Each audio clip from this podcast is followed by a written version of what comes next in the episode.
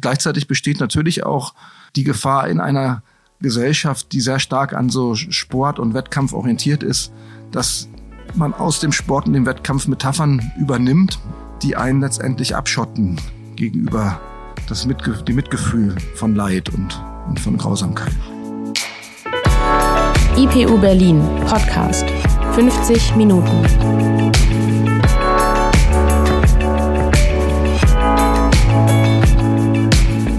Ist eine neue Folge 50 Minuten. Wir sind der psychoanalytische Podcast der IPU Berlin und sprechen heute über die schönste Nebensache der Welt. Nein, es geht nicht schon wieder um Sex, auch wenn das psychoanalytisch betrachtet vielleicht sogar die schönste Hauptsache der Welt ist. Nicht unbedingt für jeden hat Fußball eine besonders wichtige Bedeutung. Weltweit ist es aber doch für sehr viele Menschen zumindest eine der schönsten Nebensachen. Fußball bedeutet Emotionen, Freude, Euphorie, aber auch Wut, Enttäuschung, Trauer. Fußball bedeutet Zusammengehörigkeit, Fansein, Gruppenidentität. Außerdem kann vermutlich nur das Wetter mit der Allgemeingültigkeit des Themas konkurrieren. Wie kommt das? Wie immer lohnt es sich zu dieser Frage die verschiedenen Ebenen zu unterscheiden, auf denen Fußball eine besondere Bedeutung hat. Das sind vor allem zwei Perspektiven, die des Fußballspielens und die der Fußballfans. Fragt man Fußballbegeisterte, wie sie zu ihrem Lieblingssport kamen, ist ein häufiger Ansatz von der eigenen, mal mehr, mal weniger erfolgreichen Fußballkarriere zu erzählen. Das wird auch in dieser Podcast-Folge noch zu hören sein. Ob als Nachwuchskicker im heimischen Fußballverein, als Anhänger des Vereins, dem in der eigenen Familie traditionell die Sympathien gelten, oder sogar um den Eltern stellvertretend den Wunsch nach einer erfolgreichen Sportlerkarriere zu erfüllen. Vielen Menschen wird der Fußball schon früh in die Biografie eingeschrieben. Das ist die eine Seite, der Sport, die aktiven Fußballspieler und Fußballspielerinnen. Nun, die Frage, worum es beim Fußball als Sport geht, ist in Fachkreisen ausführlich geklärt worden. Der Ball ist rund, das Spiel dauert 90 Minuten, das Runde muss ins Eckige. Und ganz wichtig, nach dem Spiel ist vor dem Spiel. So soll es beispielsweise Sepp Herberger erklärt haben, der Trainer der deutschen Nationalmannschaft der Männer war, als diese 1954 Weltmeister wurde. Das klingt simpel, ist aber auch ziemlich treffend. Fußball ist keine Raketenwissenschaft, sondern durch einige wenige allgemeingültige Beschreibungen zu erfassen. Das zeigt sich an einem weiteren Zitat, das lautet, Elf Freunde müsst ihr sein, wenn ihr Siege wollt erringen. Auch diese Aussage wird gerne mal Sepp Herberger zugeschrieben, stammt aber wohl von der Sockelinschrift der ehemaligen Meisterschaftstrophäe mit Namen Victoria, die von 1903 bis 1944 als Vorgängerin der Meisterschale verliehen wurde. Seitdem ist das Zitat in vielen Kontexten aufgetaucht und scheint eine gewisse Bedeutung zu haben. Zum Beispiel das Fußballmagazin Elf Freunde hat sich danach benannt. Mannschaftssport bedeutet, gemeinsam zum Erfolg beizutragen, zusammenzustehen, zusammenzuhalten. Nichts ist so wichtig wie diese Grundregel. Fußball spielen bedeutet also Beziehungen einzugehen. Und damit wird das Thema psychoanalytisch. So sieht das auch Alexander Drandarewski, der uns im Vorfeld zu dieser Podcast-Folge kontaktiert hat. Er ist leitender Oberarzt der DRK Kliniken Berlin in der Klinik für psychogene Störungen, psychosomatische Medizin und Psychotherapie.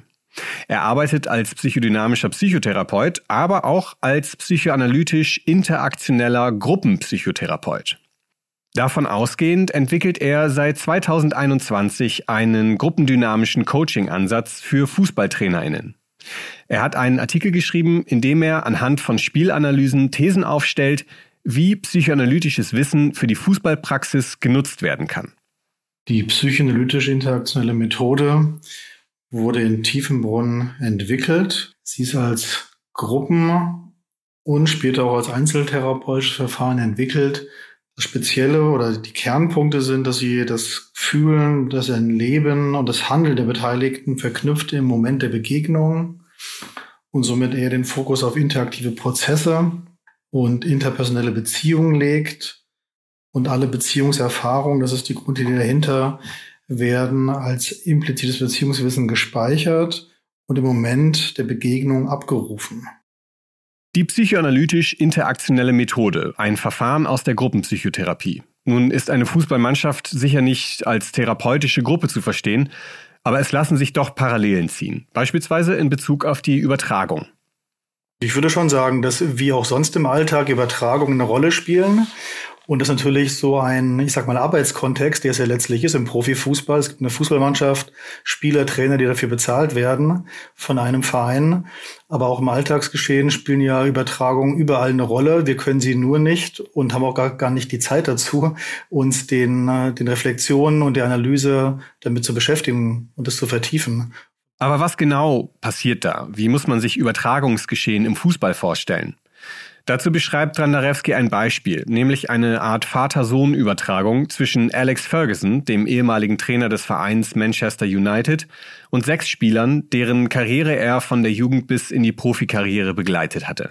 Ähm, es ist vermutlich ja schon so, dass ähm, Herr Ferguson als Trainer die über viele Jahre kennengelernt hat, die gefördert hat, deren Familien und Hintergrund vielleicht auch kennt und somit aber auch deren aus unserer Sicht ja Übertragungsbereitschaften intuitiv erfasst hatte und somit sich viel besser auf die einstellen könnte, als sie den Schritt dann machen mussten aus dem Jugendbereich heraus in den Profibereich, so dass das auf jeden Fall eine ja, belastbare, konfliktfähige Beziehungskonstellation aus meiner Sicht darstellt. Die Beziehungen zu fokussieren und auch die unbewussten Anteile des Geschehens auf dem Platz mitzudenken, das ist das Psychoanalytische. Im Fußball ist das alles andere als üblich. Trainer, die auf eine tiefergehende Kommunikation und auf Beziehungen setzen, werden gerne mal als sogenannte Menschenfänger bezeichnet. Ich habe den Begriff ja geprägt äh, oder zitiert eher von vielen Journalisten, die den Begriff bei Jürgen Klopp oder bei, bei Jupp Heynckes verwenden, aber auch bei manch anderen inzwischen. Ähm, ich glaube, der Begriff rührt daher, weil die Skepsis allem Psychologischen doch sehr immanent ist in, in allgemeinen Alltagskontexten und anderen Arbeitskontexten und im Fußball eventuell sogar spezifisch, da es doch ähm, ja teilweise immer noch eine sehr stark dominierte Männerdomäne ist. Genau, das wäre meine Vermutung, dass es einerseits vielleicht auch was Ambivalentes hat. Es gibt einen Wunsch nach Verständnis und verstanden werden, aber es gibt auch sicherlich eine Sorge, irgendwie manipuliert werden zu können und irgendwas anderes vielleicht äh, zu machen, als man selber intendiert und gar nicht das eigene Gewicht nochmal verstehen, dass man dann natürlich dran mitwirkt, dass das gar nicht von außen allein ähm, bestimmt werden könnte. Das ist der Teil der Stigmatisierung. Alles Psychische, irgendwie Psychologische scheint der Manipulation verdächtig. Dabei kann es gerade für das Miteinander auf dem Platz, für die elf Freunde, wichtig sein, eine funktionierende, vertrauensvolle Beziehung zu TrainerInnen und MitspielerInnen zu haben. Dafür ist aber noch etwas nötig, was in der Umsetzung nicht immer angenehm ist, nämlich sich mit Konflikten auseinanderzusetzen dass wir doch immer davon ausgehen müssen, dass es meistens irgendwie komplikationsbeladen ist, dass Konflikte ja auch zur Reifung erforderlich sind, dass die primär erstmal bestehen. Und die Erfahrung, das ist vielleicht das, was ich aus der Psychotherapie, äh, Psychotherapie mitbringe und mit der eigenen therapeutischen Erfahrung, dass die Bearbeitung in der Regel hilft, Probleme besser zu überwinden, besser zu erkennen und das einfach, ich sag mal, laufen zu lassen, in der Regel eher Schwierigkeiten und unkontrollierbare Dynamiken fördert. Wenn es schief läuft, Liegt das also oft daran, dass Dinge nicht besprochen oder im Falle von Konflikten sogar nicht bearbeitet wurden? Das muss nicht immer so sein, aber diese Erkenntnis gilt über den Fußballkontext hinaus. Wie sieht Alexander Drandarewski also die Möglichkeiten, eine psychoanalytisch orientierte Perspektive im Fußball unterzubringen? Na, ich würde es zweigleisig ansetzen. Das eine ist, ähm, in der Ausbildung auf jeden Fall auch schon anfangen, um Trainer darauf vorzubereiten und die psychologisch nicht nur mit Kommunikationsstrategien zu schulen, sondern eben auch nochmal ein psychodynamisches Verständnis und ein gruppendynamisches Verständnis zu fördern und parallel auch eben Trainer direkt in ihrer Arbeit begleiten. Das ist unter anderem auch ein Schwerpunkt in der Arbeit des äh, Deutschen Fußballbundes derzeit, um Trainer Rollenentwicklung, persönliche Entwicklung auch vorantreiben zu können. Und da sehe ich auch diesen Ansatz als einen gelungenen, gelungenen Punkt.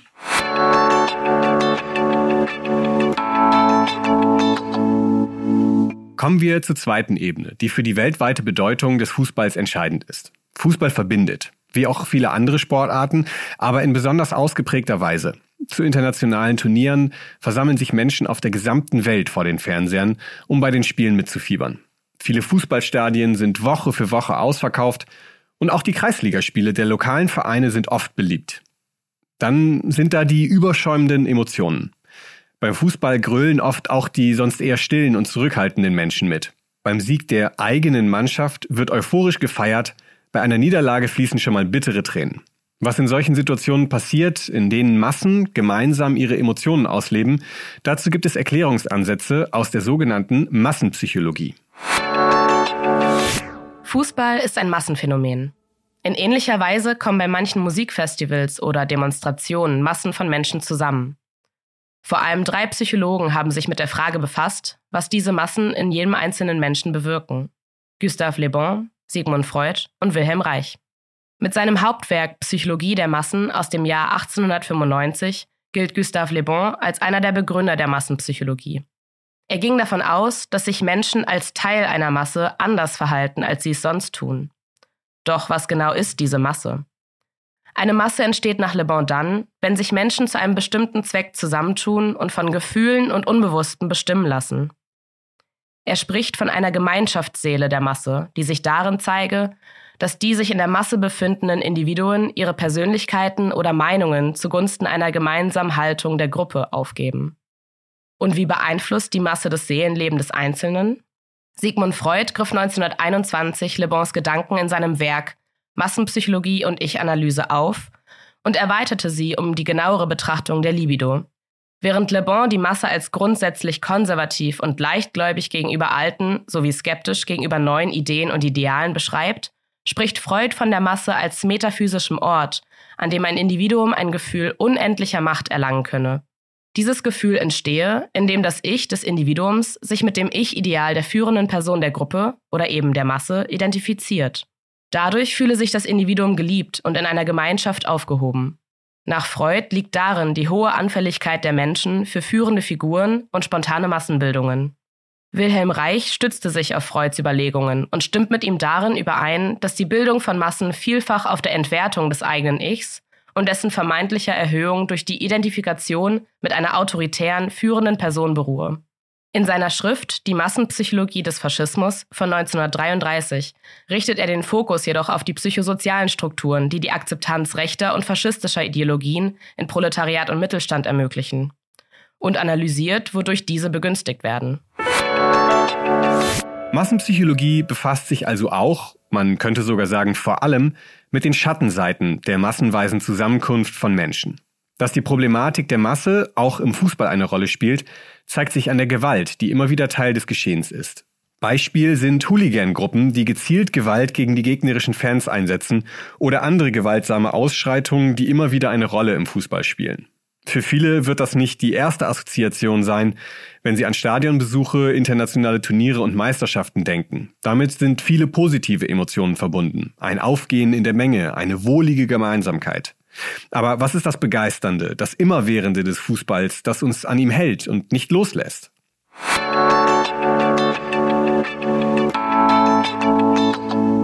Samuel und ich sprechen jetzt über die Faszination und die Begeisterung am Fußball mit Thomas Kühn. An der IPU ist er Professor für Arbeits- und Organisationspsychologie. Außerdem leitet er den Studiengang Leadership und Beratung. Seit der WM 2006 in Deutschland führt er eine fortlaufende Studie durch, bei der er Fußballinteressierte zu Themen wie Zugehörigkeit, Gemeinschaft und deutsche Identität befragt. Willkommen, Thomas, in unserem Podcast. Ich habe zu Beginn eine offene Frage, die man aus verschiedenen Perspektiven angehen kann, aber ich glaube, wenn wir ans Thema Fußball denken, dann ist das auch die entscheidende Frage. Warum eigentlich Fußball? Oh je, das ist ja eine sehr ähm, weitreichende Frage, aus welcher Perspektive man sich dem annähert. Ähm, vielleicht biografisch, ich habe angefangen in Flensburg, bei Flensburg 08 und ich habe genau ein Spiel gemacht. Ähm, das war ein 1 zu 7 gegen den VfB Nordmark, kann ich mich noch erinnern. Und ich bin nicht eingewechselt worden, obwohl ich im Training zwei Tore geschossen habe. Damit war meine aktive Fußballkarriere beendet. ähm, ich bin dann zum Tennis übergewechselt, was meine Eltern auch gespielt haben. Ich glaube, warum Fußball? Ähm, ich bin zum Tennis gewechselt, weil meine Eltern das gespielt haben. Hier in Deutschland ist Fußball aber ein ganz populärer und ähm, weit verbreiteter Sport. Das ist natürlich schon ein Grund, auch warum das für viele ganz klar ist, für viele Jugendliche auch Fußball zu spielen. Ansonsten, warum Fußball aus einer übergreifenden Perspektive? Ähm, Fußball ist ein Sport, den wir ähm, wo wir die Hände nicht benutzen dürfen, ne? sozusagen. Also eigentlich das, was naheliegend ist, nicht gemacht werden ähm, darf. Und trotzdem müssen wir irgendwie kunstfertig den Ball ins Tor schießen, müssen Strategien entwickeln. Das ist also ein, ein natürlich ganz vielfältig ähm, und komplexer Sport und gesellschaftlich aus einer sozialpsychologischen Perspektive, gerade weil es ein Massenphänomen ist, weil Fußball ähm, so weit verbreitet ist und weil sich, wenn man sich mal mit Politikern beschäftigt, wie viele Metaphern aus dem Fußball genommen werden, denke ich, dass sehr spannend ist, ähm, einfach da mal ein bisschen genauer drauf zu gucken. Naja, es ist ja, du hast es angedeutet, es ist ja schon faszinierend, dass Fußball eigentlich der weltweite Sport ist. Auf jedem Fleckchen der Welt wird Fußball gespielt. Ne, in einigen Ländern mehr, in anderen weniger. Aber es scheint da ja eine besondere Faszination auch zu geben. Ich habe mich auch gefragt, ob es vielleicht daran liegt, dass man dafür jetzt erstmal nicht viel braucht. Ja, also das ist natürlich tatsächlich ein Sport. Ähm, mit dem Ball kann man auf die Straße gehen, auf den Bolzplatz gehen und, und kicken. Mhm. Ähm, und gerade wenn man sich das anguckt in bestimmten Regionen der Welt, ähm, ist das natürlich auch etwas, was auftritt ne? und was sozusagen ja auch mit Narrativen, mit Geschichten verbunden ist, von, vom Elendsviertel bis hin irgendwie zum Fußballstar, wo man wieder aufpassen muss. Auf der einen Seite, denke ich, ist es eine große Hoffnung für viele. Es kann aber auch etwas sein, ähm, wo verzerrt so ein Bild geschaffen wird. Es liegt eigentlich doch nur an dir und an deinem eigenen Einsatz, da ähm, hochzukommen. Es ist auch noch interessant, weil du sagst, in der ganzen Welt, es ist ja ähm, so, dass in, in vielen die USA sehr dominant ist und im Fußball, zumindest im Fußball der Männer, mhm. ähm, ist das ja noch nicht der Fall. Und das ist sozusagen ein Bereich, wo viele Länder der Welt miteinander ähm, Kontakt treten, um das mal so zu sagen, und wo die USA noch nicht die vorherrschende Rolle hat, wobei es ja schon auch Überlegungen gibt, wenn man sich guckt, wo die Fußballweltmeisterschaft in Zukunft ausgetragen wird, auch da diesen Markt zu erschließen. Mhm. Mhm. Und ich habe gerade gedacht, ich finde, du hast, du hast ja eine sozusagen eine Fußballkarriere beschrieben, wie sie wahrscheinlich ganz, ganz viele Menschen kennen. Ne? Mhm. Angefangen mit Faszination für den Sport, dann haben vielleicht viele Freundinnen oder Freunde auch Fußball gespielt. Irgendwann hat man selbst in einem Verein gespielt und dann ist man irgendwann primär Fan geworden. Mhm. Wie erklärst du dir das, dieses Fansein?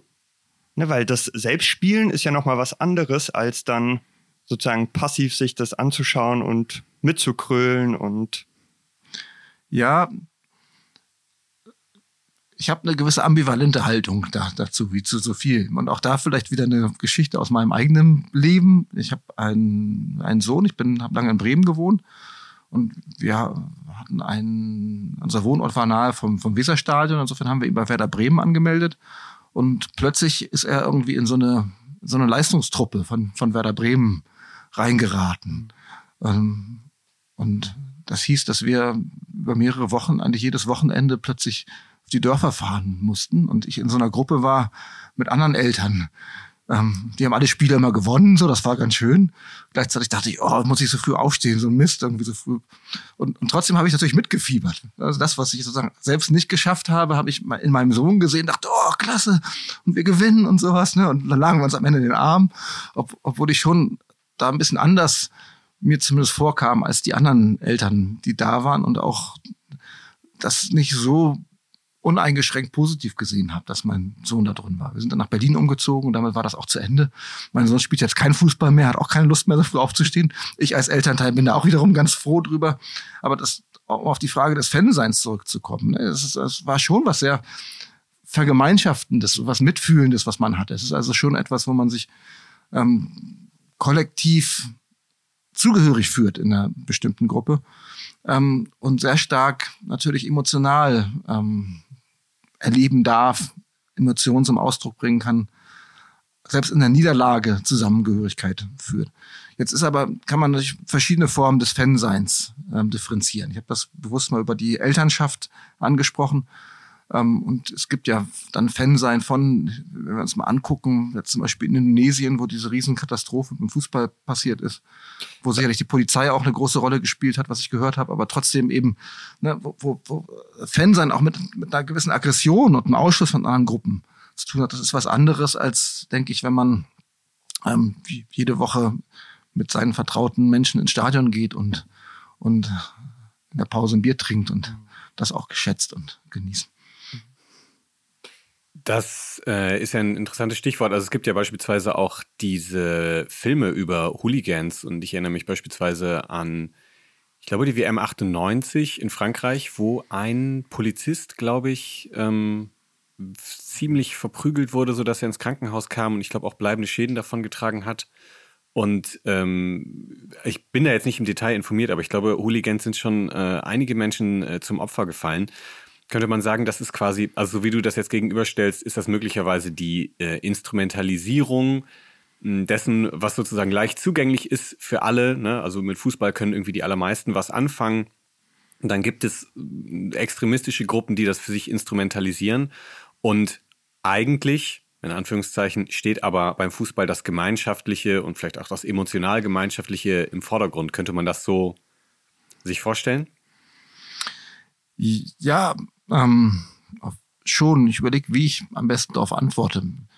Ähm, ich, ich mache heute so viele Schlenker, aber wenn, wenn, ich mir einen Schlenker erlaube, wenn man sich mal anguckt, die Berichterstattung, ähm, die gegenwärtig in bestimmten Medien zu beobachten ist zum Kriegsverlauf zwischen der Ukraine und, und, und Russland zum Beispiel, ne?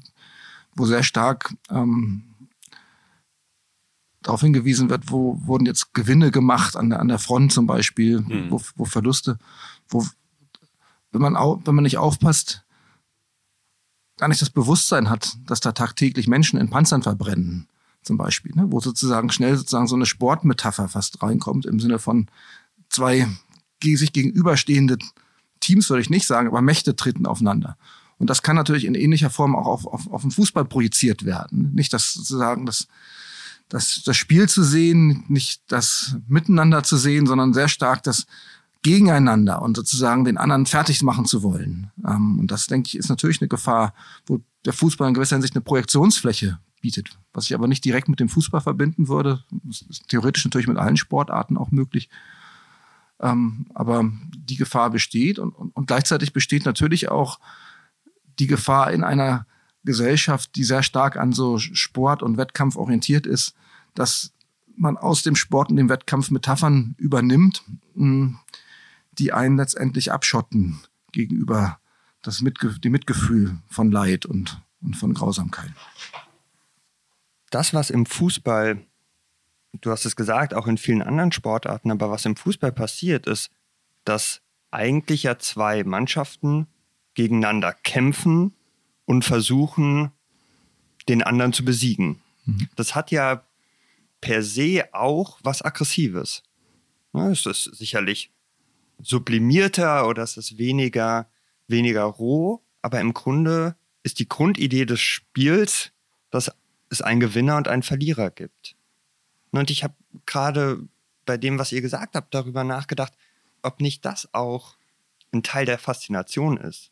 Mhm. Dass da etwas ausgehandelt wird auf einer vermeintlich spielerischen Art, was eigentlich auch was sehr martialisches, kriegerisches hat. Mhm.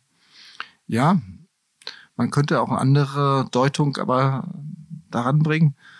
Hm, warum machen vielleicht gerade Spiele Spaß, auch den, den, den Spielern, die, die knapp sind, weil vielleicht sie sozusagen auch Mitspieler brauchen, wenn ich jetzt nicht mal Gegner sage, sondern Mitspieler brauche, die auf einem hohen Niveau sind, auf einem ähnlich hohen Niveau sind, dass man seine eigenen Kräfte besser entfalten kann, dass man besser wird, dass man sozusagen gerade auch merkt, wo können wir als Team vielleicht noch stärker werden und, und, und besser werden. Dafür braucht man eben auch starke Gegner in der, in der Hinsicht. Und insofern ist eigentlich ein solches Wachstum, ein solches Besserwerden nur möglich, wenn man auf relativ ähnlichen Niveau miteinander spielt. Das heißt, man kann das Ganze auch umdeuten als im Sinne von, ja, es gibt immer einen Gewinner und einen Verlierer, das stimmt, aber es ist eigentlich ist es ein Miteinander, wo im Idealfall alle Seiten auch dran wachsen können. Jetzt kann man fragen, gewinnen und verlieren.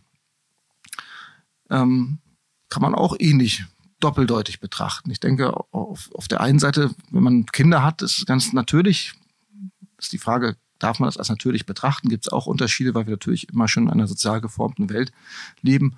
Aber so eigene Kräfte zu spüren und die zu spüren, indem man merkt, oh, ich bin besser als ich vorher war und ich bin vielleicht auch besser als mein Freund in der Hinsicht, ohne den vollständig zu entwerten. Das heißt, wenn ich mal in einer Sache besser bin, schneller laufe, als mein Freund ein Wettrennen mache oder sowas zum Beispiel, heißt es ja nicht, dass ich mich dem, dem überlegen fühle danach. Aber trotzdem gibt es ein gewisses Bedürfnis auch im Spiel danach, sich miteinander zu, äh, zu, zu messen. Und das kann man vielleicht auf eine gesunde Art und Weise machen, kann man aber auch auf eine sehr kranke Art und Weise machen. Und wenn ich jetzt wieder aus einer sozialpsychologischen Perspektive, aus einer kritischen sozialpsychologischen Perspektive mich mit der Gesellschaft beschäftige und in Anknüpfung an Hartmut Rosa zum Beispiel sagen, wir leben immer mehr in, in sowas wie einer Wettbewerbsgesellschaft, dann kann es natürlich sein, dass gerade solche Wettbewerbe zunehmend nur in den Vordergrund rücken und man sehr schnell ähm, seinem Selbstwertgefühl auch bedroht ist, wenn man sich immer als Verlierer betrachtet oder immer denkt, ich muss, ich muss immer überall der Beste sein, ich muss mich gegen andere durchsetzen.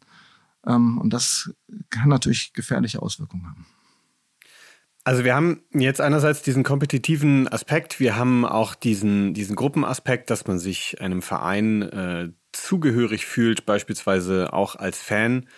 Ähm, und so haben wir jetzt im Prinzip immer diese beiden Bereiche, man ist Fan oder man ist Spieler oder man ist möglicherweise sogar beides. Es gibt ja auch Leute, die, ähm, also mit Sicherheit sind äh, viele Profifußballer auch äh, Fans von irgendeinem Verein und es gibt ja auch äh, viele, die freizeitlich äh, weiter äh, Sport betreiben. Du hast ja auch gerade gesagt, hast es gerade ja betont, wie wichtig äh, das auch zu sehen ist, dass das eben ein Sport ist. Ich würde fast sagen, in so einem Sinne eines Spielbegriffs, ne? also mit einer klassische Freizeittätigkeit, um ähm, sich spielerisch zu betätigen. Und ähm, ich oute mich an dieser Stelle mal, ich kann mit Fußball nicht so wahnsinnig viel anfangen ich muss sogar sagen, je älter ich werde, immer weniger. Ähm, gleichzeitig kenne aber auch ich diese Begeisterung beispielsweise von ähm, den, äh, den internationalen Turnieren, Europameisterschaft, Weltmeisterschaft und habe mich da auch schon sehr mitnehmen lassen, also im positiven Sinne, bin da auch emotional sehr eingestiegen. Ähm, ich frage mich jetzt, was was wirkt denn da eigentlich? Also ich bin so ein bisschen äh, nach wie vor auf diesem Fan-Sein. Es wird geschrien, gejubelt, große Emotionen. Ja, wenn der eigene Verein äh, verliert, dann weinen viele auch. Ich muss immer an diese Kamerabilder denken, wenn äh, der eine Verein verliert, am besten bei einer WM, dann scheidet man aus, ja, und dann sitzen die weinenden Fans mit mit Schminke und und ihren Fahnen äh, auf den Rängen. Äh, ist das würdest du sagen, ist das so eine Art, kann man das als Mechanismus beschreiben, dass wir uns so stellvertretermäßig an was ranhängen, um dort Emotionen ausleben zu können? Spontan würde ich auch antworten, wo darf man heute schon so öffentlich weinen, ohne dass man irgendwie als bescheuert angesehen wird oder blöd angeguckt. in der Hinsicht ist Fußball oder das, was Fußballfan sein hier von dir verknüpft wird, schon auch ein Raum, wo man Emotionen mal ausdrücken darf, die in anderen Bereichen der Gesellschaft eher tabuisiert sind. Ich glaube, das ist ein ganz wichtiger Punkt, auch bei Fußball-Weltmeisterschaften, Europameisterschaften. Ähm, ich habe da ja auch eine Studie durchgeführt, auf die ich nachher vielleicht mal eingehen kann. Ähm, gerade das, das Erleben von Gemeinsamkeiten, das Erleben von gemeinschaftlich geteilten und sich gemeinschaftlich entwickelten Gefühlen, denke ich, ist was ganz Wichtiges. Und da in der Hinsicht ist erneut, würde ich sagen, Fußball eine Projektionsfläche, die sich anbietet, weil es eben so medial breit rezipiert wird, weil es so viele Leute gibt, die sich dafür interessieren und es einfach so stark in der Öffentlichkeit ist. Das könnte theoretisch auch ein anderes Feld sein oder ein anderer Sport sein. Ähm, bei den meisten. Es gibt sicherlich eine kleinere Gruppe, die so stark eben auch im technischen Fußball drinsteckt oder sich so sehr stark tatsächlich für Strategien im Fußball interessiert, dass da eine gewisse Begeisterung da daher ähm, kommt. Aber ich glaube, bei vielen ist es tatsächlich eher dieses tatsächlich Kollektive und das Erleben von, von Gemeinschaften. Das kann natürlich, wie in so vielen Bereichen, auch pathogene Züge haben. Ne? Also auch durchaus was übertriebene Züge, dass man eben die Identifikation tatsächlich so stark ist mit einer, einer Mannschaft, ähm, dass es einen krank macht oder dass man so sehr darunter leidet, dass man tatsächlich eingeschränkt ist in, in dem, wie man sich selbst erlebt. Aber das würde ich jetzt ähm, nicht für die große Masse der Menschen sagen. Es ist ja so, als Fan schaut man sich das Spiel an. Mhm. Man ist der, der passiv sozusagen auf der Couch oder im Stadion oder wo auch immer bleibt. Und es passieren aber ja Dinge, ne? man schreit, man weint, man ja, sagt Dinge, die man sonst im Leben vielleicht nicht so sagen Die Katze würde. springt vor lauter Schreck auf beim Torjubel. Zum Beispiel.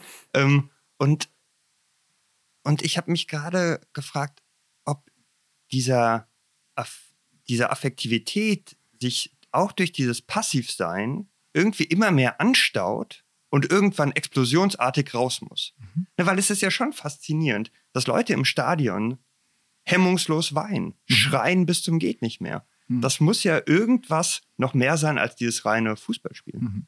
Man ist ja aber auch in gewisser Hinsicht entlastet von dem immer weiter um sich greifenden Druck, alles selbst gestalten zu müssen und Verantwortung übernehmen zu müssen. Man, man darf sich eben auch mal fallen lassen und man ist auch mal nicht unsicher, in welcher Gruppe man zugehört, sondern man darf auch mal ganz unvoreingenommen Werder Bremen-Fan einfach sein, sozusagen. Gute ja. Wahl übrigens.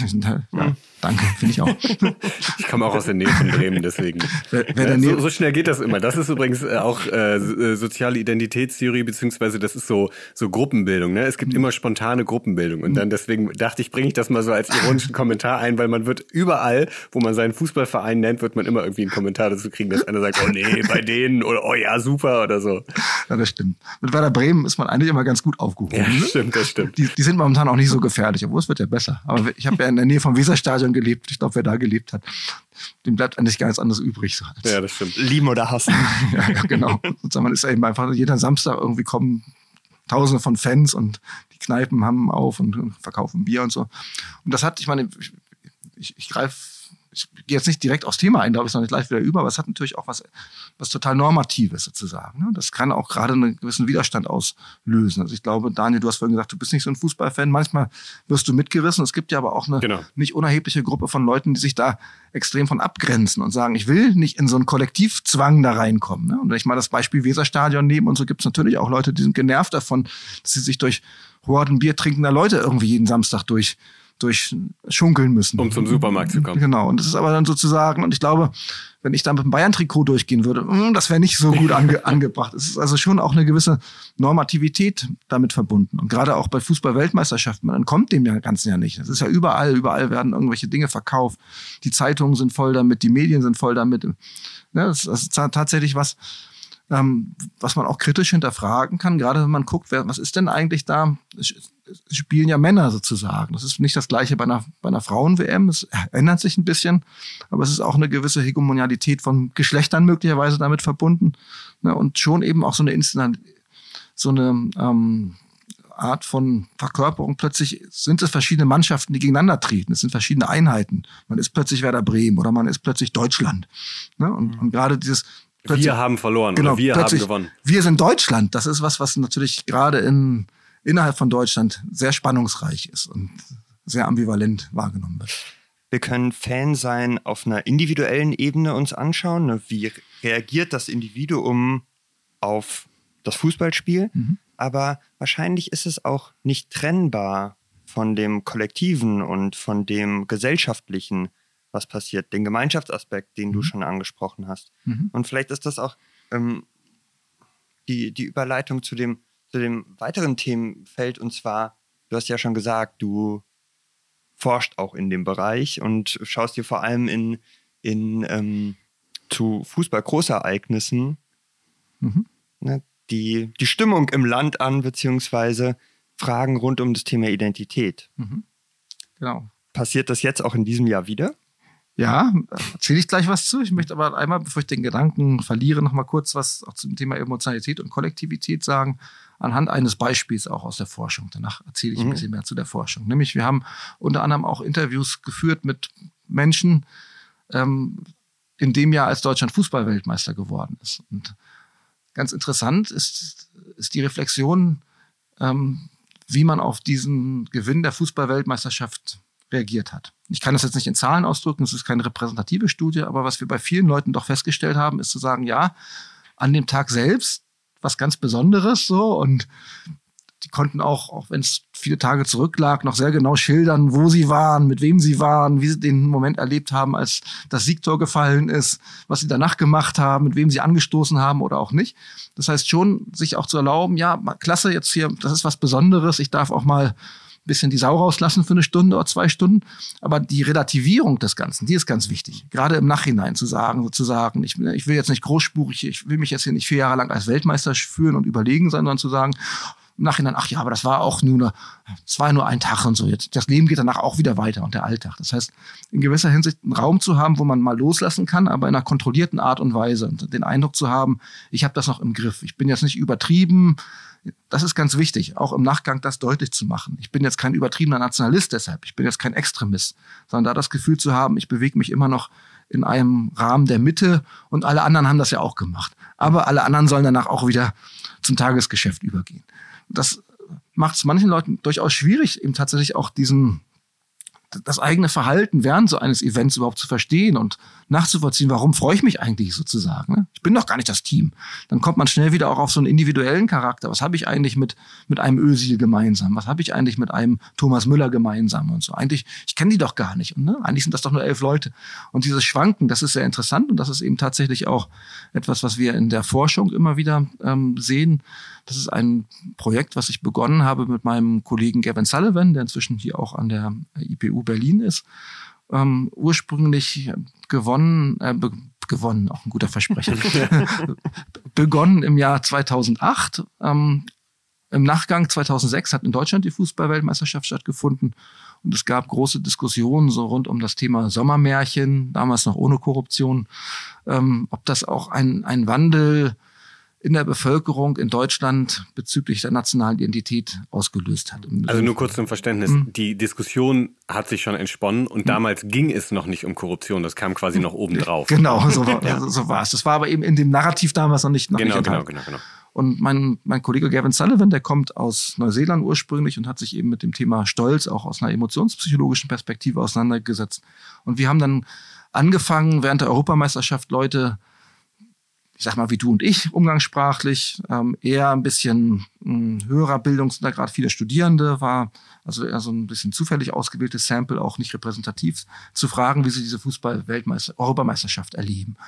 Eher auch als Projektionsfläche und zu gucken und das in Verbindung zu bringen mit ihrer eigenen Nationalität.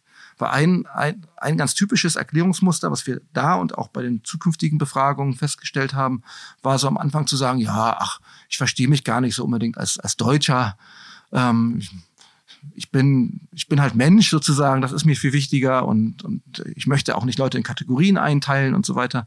Und dann aber gefragt haben, ja, aber natürlich habe ich als Deutschland Europameisterschaft, natürlich habe ich ein Nationaltrikot angehabt und oh, als der das Tor geschossen hat, das war geil, da habe ich mich gefreut und so.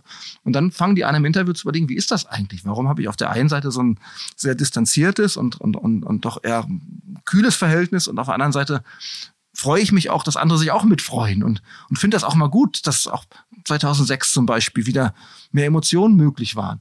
Und da entspannen, entspinnen sich dann tatsächlich die ganz unterschiedlichsten Narrative. Für die einigen, für einige ist das so die, die Rückkehr in die Hölle nach dem Motto, Nationalismus kommt wieder zurück und Fahnen werden geschwenkt und alles. Und für andere ist das vielleicht ein Aufbruch in ein, in Anführungsstrichen, gesünderes Verhältnis zur eigenen Nation.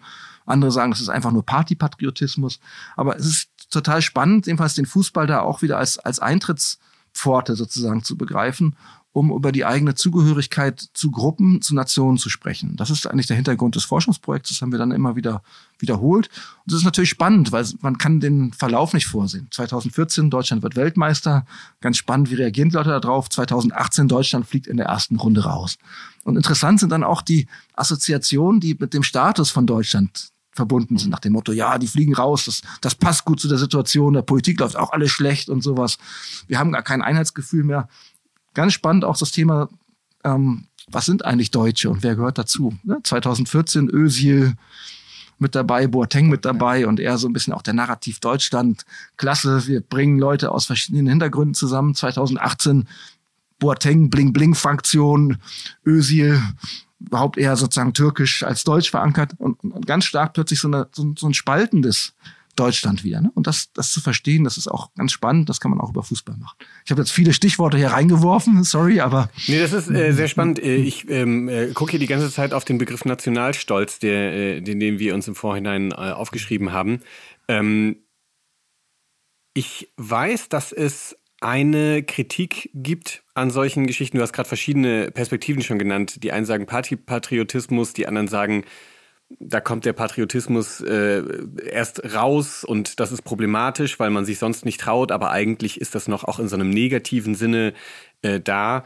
Was sagst du zu dieser Kritik, dass ähm, möglicherweise das etwas entfesselt, entfacht, ähm, was grundsätzlich problematisch ist. Jetzt mal konkret ein deutscher Nationalstolz, also etwas, was laut dieser Kritik eben nicht besser nicht sein sollte. Ähm, kannst du dieser Kritik folgen, beziehungsweise ähm, was ist davon zu halten? Wie, wie siehst du das? Wie siehst du ein, eine solche, einen solchen Zusammenhang aus Nationalstolz und Fußballfan sein? Puh, das ist eine ganz gute und eine Frage, über die ich wahrscheinlich allein 90 Minuten hier schon, schon reden könnte, weil es so viel beinhaltet. Nehmen wir mal allein den Begriff Stolz zum Beispiel. Ne? Sozusagen ist Stolz was Wünschenswertes, ist Stolz etwas, etwas, etwas Positives. In unseren Befragungen wird deutlich, es ist sehr leicht, stolz zum Beispiel auf die Leistung von eigenen Kindern zu sein, ne? weil das ist was, wo man verbunden ist. Oder stolz, bestimmte Krisen bewältigt zu haben. Aber, aber stolz auf etwas zu sein, was mit Leuten verbunden ist, die man nicht kennt und, und, und äh, mit denen man sonst auch keine persönliche Beziehung hat, das fällt vielen Leuten schon schwer. Und, und, und gleichzeitig wird in den Interviews zunehmend reflektiert. Natürlich sind wir auch in gewisser Hinsicht verbunden, weil wir haben zum Beispiel dieselben Institutionen, wir haben dasselbe Schulsystem, wir haben dieselben Medienlandschaften und sowas. Und wir haben ja auch als Bürger sozusagen die Verantwortung für ein Gemeinwesen einzutreten. Das heißt, dann schon auch einen gewissen Nationalbezug bei, bei vielen. Da crasht das aber manchmal schon, weil man will sich auch gar nicht unbedingt so als national begreifen, nicht, nicht alle, weil wenn einem deutlich wird, wie ungerecht das auch ist. Wie ungerecht das ist, zum Beispiel in Deutschland geboren zu sein, im Vergleich zu, ich nehme jetzt mal ein anderes Beispiel, was häufig nicht ist, in Norwegen, wo die ganz viel Geld haben und sozusagen haben. Meistens wird eher, eher andersrum konstruiert, zu sagen, oh, zum Glück bin ich nicht in Punkt, Punkt, Punkt geboren, weil da haben die Frauen keine Rechte, da haben und so und sowas. Und solche impliziten Konstruktionen von Überlegenheit sind auch spannend zu untersuchen, sozusagen, ne? als, als, als ein Punkt. Das heißt, es geht nicht nur um, um Stolz, sondern es geht tatsächlich auch um die Rolle von Nationen, die sie heute in, in, in der Welt haben. Und, und wie wichtig das ist, sieht man jetzt ja schon auch, auch wieder, auf, ich will jetzt nicht das Thema umleiten, möchte auch gar nicht so viel zu sagen, aber am, am Krieg, der stattfindet, sozusagen. Mhm. Letztendlich geht es ja darum, dass, dass die Ukraine sich als eine Nation konstituiert und sagt, wir möchten nationalen Grenzen, so wie sie da sind, auch, auch behalten. Das heißt, es geht ganz viel, welche Rolle haben eigentlich in der, in der Welt, in der auch globale Herausforderungen stehen, welche Rolle haben eigentlich Nationen? Da kann man sich fragen, welche Rolle hat jetzt sowas wie ein, ein Fußballturnier auch, wo natürlich auch die Nationalität als vorausgesetzt wird in der Hinsicht. Da könnte man schon sagen, hm, das ist vielleicht auch ein bisschen kritisch, weil es so ein bisschen so, so ein Bild von wir sind alle Angehörigen einzelner Nationen zementiert und gleichzeitig gibt es auch Deutungen, die eben sagen, es ist aber auch, auch gut zu zeigen, dass Nationen auch was, was sein kann, was nicht nur auf irgendwie generationenlanger Zugehörigkeit beruht, sondern gerade in der Integration von Menschen durch den Sport auch zeigt als ein Beispiel, wie ein Gemeinwesen, was nur mal irgendwie auf Gesetzen beruht, funktionieren kann. Das heißt, da gibt es unterschiedliche ähm, Positionen dazu. Erneut ist aber der Fußball wieder ein Bereich, an dem man das sehr gut ähm, deutlich machen kann. Dass in der Fußball-WM sicherlich im Extrem die Welt dann auch aufgeteilt wird in wir und die anderen. Mhm. In, wenn man es noch rabiater sagen möchte, in gut und böse. Und dazu noch das Zugehörigkeitsgefühl zu einer Nation, zu einer Mannschaft. Vielleicht ist dieser Aspekt eigentlich da, wird da auch nochmal so virulent, der sicherlich in, in allen von uns irgendwie auch angelegt ist. Mhm. Ja.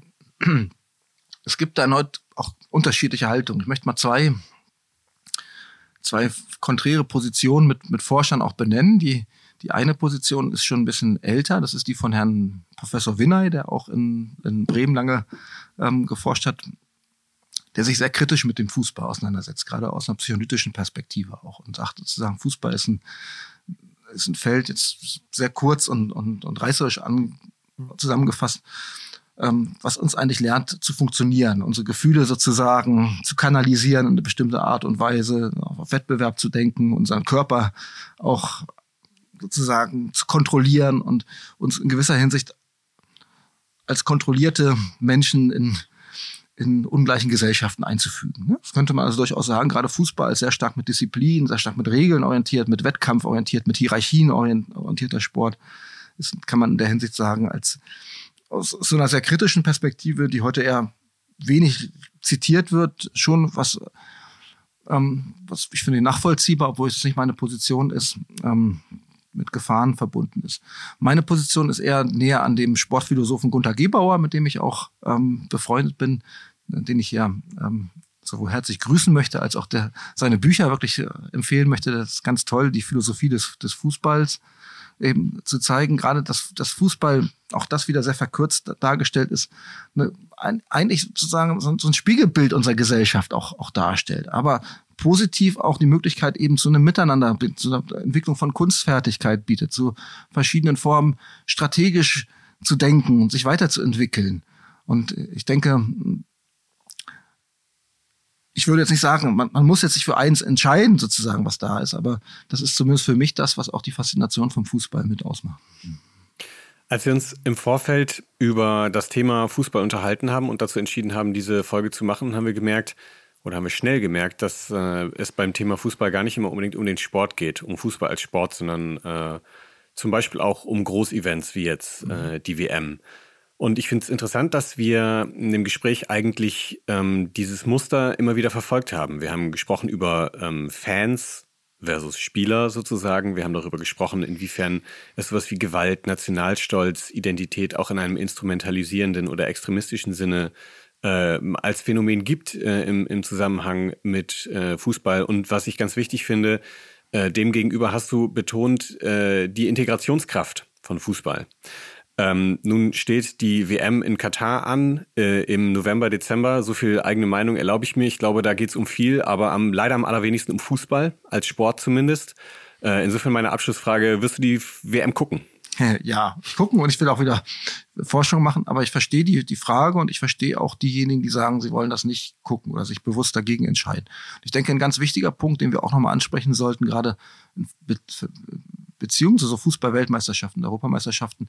Es ist ja nicht nur das Bolzen, was so einfach möglich ist, eben indem ich mal runtergehe und irgendwie mich auf äh, die Straße stelle oder irgendwie einen Rasen suche, wo ich mache, sondern es ist ein sehr stark organisierter und institutionalisierter Sport jetzt. Und da ist schon natürlich kritisch zu hinterfragen, welche Machtstrukturen auch da, dahinter stehen, welche Interessen verfolgt werden, jetzt so eine WM zum Beispiel dann später in die USA zu geben, um da den Markt zu erschließen, ähm, überhaupt von Markt zu reden, das heißt, das sozusagen auch so marktförmig ähm, zu organisieren, es ist zu hinterfragen, denke ich, finde ich generell auch aus einer arbeits- und organisationspsychologischen Perspektive könnte man auch viel drüber reden, so dieses Menschenbild, dass, dass Spieler verkauft werden sozusagen und auch sich über ihren Geldwert messen und ähm, auf der einen Seite gibt es die hochidentifizierten Fans, auf der anderen Seite die Norm. Das ist natürlich ganz selbstverständlich. Ist das ein Spieler, wenn er ein besseres Geldangebot kommt, von einem Verein zum nächsten wechselt? Und es gibt jetzt eben, und Katar, was du angesprochen hast, schon die Frage sozusagen, was, was bedeutet das eigentlich, eine Fußball-WM in so einem Land zu leben? Und das geht aber wiederum meines Erachtens über Fußball hinaus. Insofern denke ich, darf man da auch nicht zu kurz blicken. Denn wenn man sich anguckt, ähm, dass zum Beispiel in, in unserer Wirtschaft viele Firmen, ne, die sozusagen eigentlich ja in, in, Deutschland sehr bekannt sind und in der, zumindest in der Außenwirkung Deutschland auch repräsentieren, Autofirmen zum Beispiel oder auch, auch, auch Finanzinstitute, zu einem nicht unerheblichen Teil in der Aktionärstruktur von Ländern wie Katar mitbesessen werden. Das heißt, dass, dass, dass sozusagen da jedes Jahr auch Gewinne reinfließen, Geld reinfließt sozusagen in solche Länder, denke ich, muss man könnte man so eine WM auch nutzen, vielleicht über solche Strukturen noch ein bisschen stärker nachzudenken und kritisch nachzudenken. Und ähm, für mich persönlich habe ich jetzt die Entscheidung getroffen, dass ich das Event halt schon spannend finde sozusagen und auch das angucke. Und ich glaube, es hat keiner was gewonnen, wenn ich mir das, wenn ich das jetzt nicht angucke oder in der Hinsicht boykottiere, sondern ich finde es viel wichtiger, tatsächlich solche Fragen zu reflektieren. Und ich muss erneut Bayern München hier reinbringen, ich weiß gar nicht warum sozusagen, aber ich meine, wenn man sich, das ist schon spannend, auch sich anzugucken, was da auf den Hauptversammlungen passiert, ne?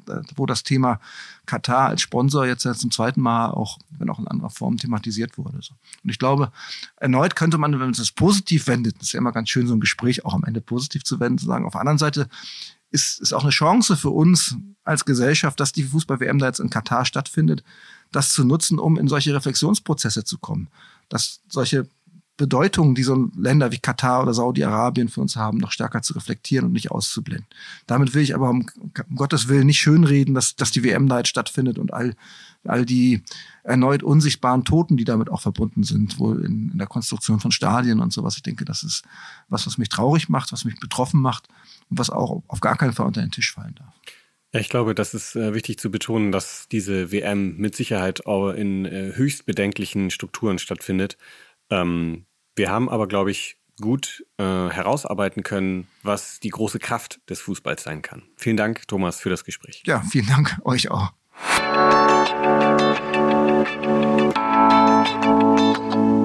Fußball wird bleiben. Die Frage ist aber, wie wir politisch, gesellschaftlich und wirtschaftlich mit dem Thema umgehen. Der Sport verbindet. Er führt im Fall des Fußballs idealerweise elf Freunde zusammen auf den Platz, um gegen eine andere Mannschaft anzutreten. Und auch das Mitfiebern verbindet. Beim Zuschauen in der Kreisliga, beim eigenen Heimatverein oder auch als Stadionbesuch bei dem Verein, dem man sich als Fan zugehörig fühlt. Wir haben gehört, wie das Geschehen auf dem Platz mit psychoanalytischen Mitteln nicht nur analysiert, sondern auch für Spieler und Trainer vorteilhafter gestaltet werden kann. Eine zugewandte Kommunikation, ein vertrauensvolles Miteinander, das ist nicht nur wünschenswert für die Mannschaft, das ist genau genommen auch das, was viele in diesem Sport suchen. Das gilt es zu schätzen und mittlerweile auch zu retten. Denn wo Massen zusammentreffen, steigt auch das Risiko für Gewalt. Aber vor allem ist Fußball mittlerweile zur Ware geworden. Internationale Turniere sollen viel Geld einbringen und werden mit extremen Investitionssummen organisiert. Das zeigt sich in bizarrer, menschenunwürdiger Form in diesem Jahr in Katar, beginnt aber schon bei der Bewertung eines Spielers anhand seines Marktwerts. Aktuell werden immer mehr Diskussionen darüber geführt, ob es nicht angemessen wäre, den Frauennationalmannschaften dasselbe Gehalt wie den Männern zu zahlen. Auch daran wird das Problem deutlich. Geht es um den Sport, müsste die Antwort eigentlich klar sein. Natürlich steht Frauen eines Fußballnationalteams dasselbe Gehalt zu wie den Männern. Gegenstimmen betonen, dass im Frauenfußball eben weniger Geld zur Verfügung stünde. Das mag so sein, aber es ist entlarvend für einen Sport, der weltweit so erfolgreich ist und eine so große Wirkung auf unendliche Massen an Menschen hat. Fußball als Sportart gerät dabei immer weiter aus dem Blick. Damit sind wir am Ende unserer Folge angekommen. Auch in der nächsten Folge bleiben wir global. Dann sprechen wir über den World Mental Health Report der WHO und die Bedeutung psychischer Gesundheit im internationalen Vergleich. Folgt uns gerne auf Facebook, dort informieren wir euch zu den Themen der Folge. Oder schreibt uns eine E-Mail an 50 Minuten at ipu-berlin.de.